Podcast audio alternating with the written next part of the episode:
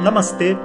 Quando me torno responsável pelo meu caminho espiritual, toda ajuda é valiosa. Bem-vindos ao podcast diário do nosso professor Jonas Mazetti, na série Vedanta na Veia em Tempos de Quarentena. Om Shri Om Bom dia, pessoal. A gente está se preparando para um salto, né? se preparando para um entendimento mais profundo da gente mesmo. A gente conversou um pouco sobre o que é um sábio, o que é um mestre, o que é um professor na, no áudio passado. E no áudio de hoje a gente avança com um assunto que é muito importante, né? que é a nossa atitude diante do processo de crescimento. E é um efeito muito comum quando a gente está estudando Vedanta ou a gente está entrando na espiritualidade, a gente sentir assim que tudo acontece muito rápido, sabe? Isso não é uma esse não é uma impressão individual, sabe? Tipo assim, ah, porque para mim tudo acontece muito rápido, para o outro é tudo muito devagar. Não. Todo mundo, quando começa um processo espiritual, né, recebe um tanto de, de um empurrão, sabe? Que é quase como se os karmas. É, Para falar a verdade, essa é a explicação, né? Os karmas da vida passada, que você já tinha espirituais, estão se abrindo. E você descobre aptidões, como um, um músico, como um, um, jogador de futebol descobre a facilidade dele em jogar, em, em cantar e tocar, sabe? E a pessoa descobre coisas que ela tem muita facilidade. E por um lado isso é muito bom, porque empolga a gente, sabe, a entrar dentro de um processo e tudo mais. E a gente se sente bom, né? O nosso ego gosta de ver, sabe, como que eu faço boas posturas, como que eu canto bem, como que eu toco guitarrinha e, e todas as coisas legais da assim do mundo espiritual. Mas por outro lado, sabe, é uma armadilha, porque aquilo que eu faço bem pode ser importante para eu me estimular e continuar na minha jornada, mas não é de verdade onde eu vou crescer. A, a gente realmente cresce em qualquer campo quando a gente treina aquilo que a gente não faz bem, mas que é importante para a nossa caminhada. Isso vale para qualquer coisa, para futebol, para boxe, né? Você vai treinar o quê? Você vai treinar o que você tem mais dificuldade primeiro, e depois você treina o que você tem facilidade, porque porque é onde você tem dificuldade que é o seu calcanhar de Aquiles, né? E, e essa, essa é uma atitude que a gente adquire quando a gente aprende a estudar, sabe? Eu vejo onde está o problema e eu ataco o problema diretamente. Superando esse problema, os outros todos são fáceis, porque, afinal de contas, os outros não são um grande problema para mim. Só que na espiritualidade, como as pessoas não têm essa compreensão, muitas vezes elas ficam presas numa armadilha de ficar fazendo o que elas fazem bem. Então você vai ver, por exemplo, assim, pessoas que têm ultra flexibilidade, que vão para o yoga, sabe, para tudo, menos para crescer. Porque crescer no yoga, onde no ocidental é só um conjunto de alongamentos e exercícios de relaxamento, essa pessoa faz com o pé nas costas. Então você está fazendo o quê? Indo atrás de um emprego? ou você está indo atrás de algo que apresente para você um desafio? Porque se for apresentar um desafio, talvez você devia estar tá estudando sânscrito e não fazendo alongamento do isquiotibial, sabe? Essa fase você já passou. Ou talvez nem seja uma fase, seja um aspecto, né, da nossa individualidade. E o outro lado também é verdadeiro. Você vê um monte de gente que tem uma facilidade enorme para sânscrito, para mantas, para língua, que só faz isso. E você olha para o cara e você fala, você não tem o corpo de um yogi, você tem o corpo de um bogue, né? É um corpo de um bogue. Por quê? Porque yoga é equilíbrio de corpo e mente, cara. E você dizer que a sua mente é forte, mas seu corpo é fraco, você me desculpa. Não existe corpo fraco, só existe mente fraca. Não existe corpo gordo, só existe mente gorda.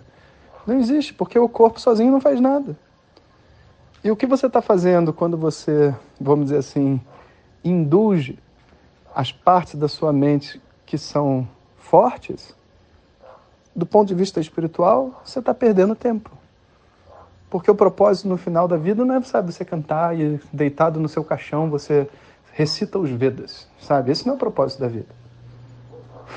Pode, ser até uma coisa muito bonita de você imaginar, né? O cara deitou no caixão antes de morrer, ele canta de coro vários mantras com 90 anos de idade.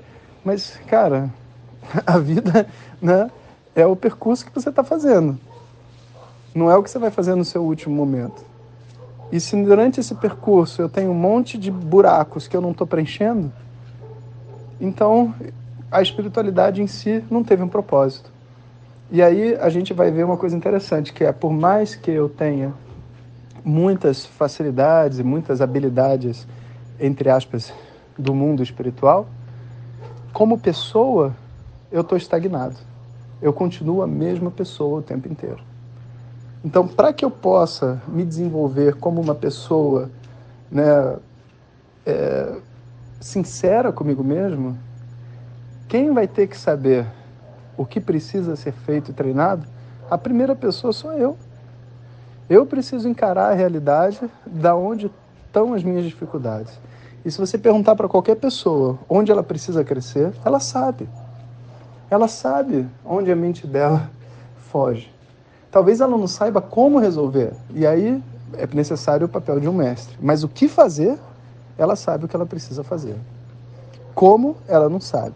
E aí a gente precisa de um mestre. Eu estou repetindo isso porque isso é muito importante, sabe? Se a gente pergunta para o mestre o que fazer, ele não pode nos ajudar. Por quê? Porque ele sabe que você não está preparado para crescer.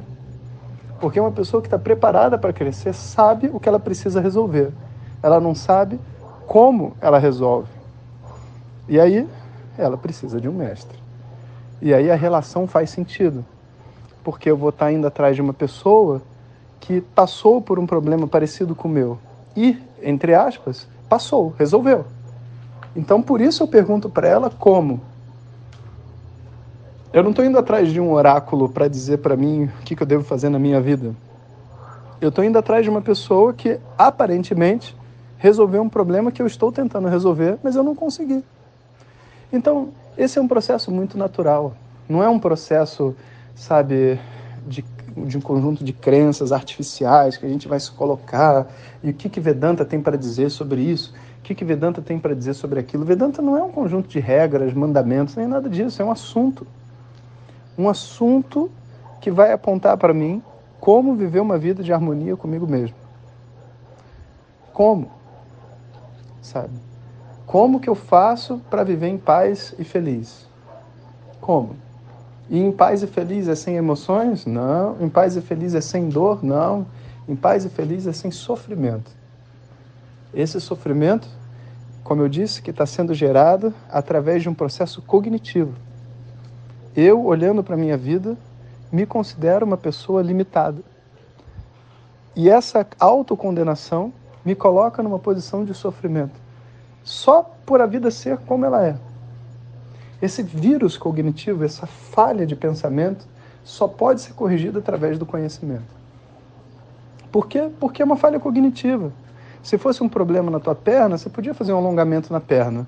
Agora você imagina que ridículo, né? A pessoa falando assim, ah, através do yoga você vai encontrar o seu equilíbrio. Qual o seu problema? Meu problema é que eu brigo muito com a minha mãe. Tá bom, vai lá fazer xixaço, e vê se quando você sai do xixaço você vai parar de brigar com a sua mãe. Qual é a conexão entre uma coisa e outra? Você tá maluco?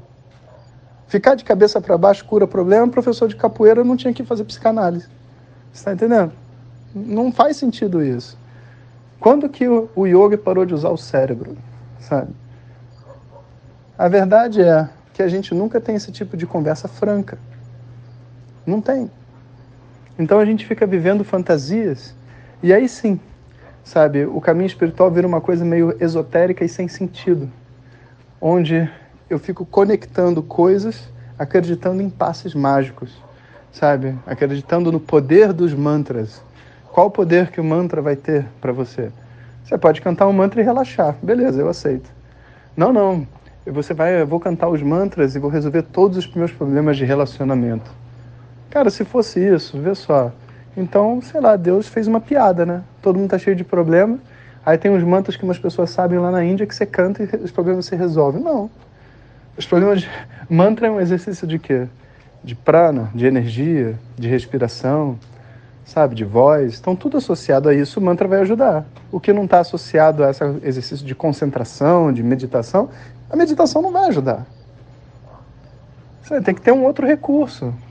E apesar disso ser meio óbvio, sabe, como o nosso ego não quer crescer, ele não aceita que aquilo que, ele que eu faço bem não resolve todos os problemas do mundo.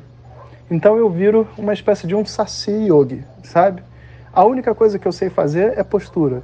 Se falar para eu estudar algum texto sânscrito, mantras, aprender qualquer coisa, não, não, isso não é para mim. O meu caminho é outro. que caminho é outro, cara? Só tem um Vedas. No mesmo Vedas você tem as asanas, o Ayurveda, o Tantra, a astrologia, o Vedanta, tá tudo no mesmo lugar. Não tem caminho é outro, sabe?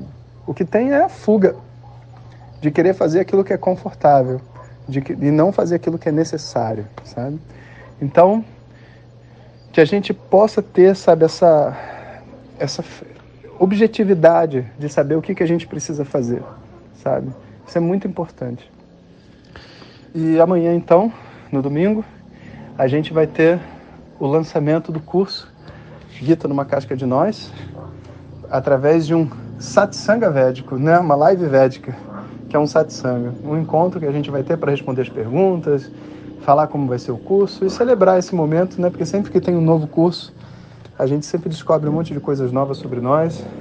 E o curso está muito bacana.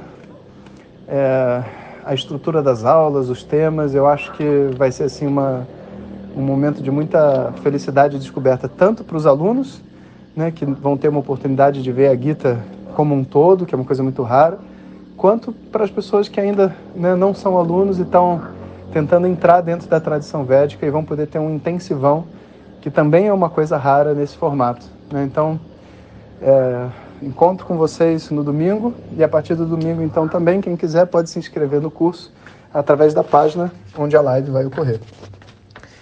Todos os detalhes sobre o curso, valores, duração e etc., será tudo revelado no dia do lançamento. Um grande abraço a todos e um bom final de semana. Hariô. Muito obrigado por estarem conosco nesta jornada. E saibam que a busca pelo autoconhecimento é individual, mas não precisa ser solitária. Seguimos juntos. Om Tat Sat.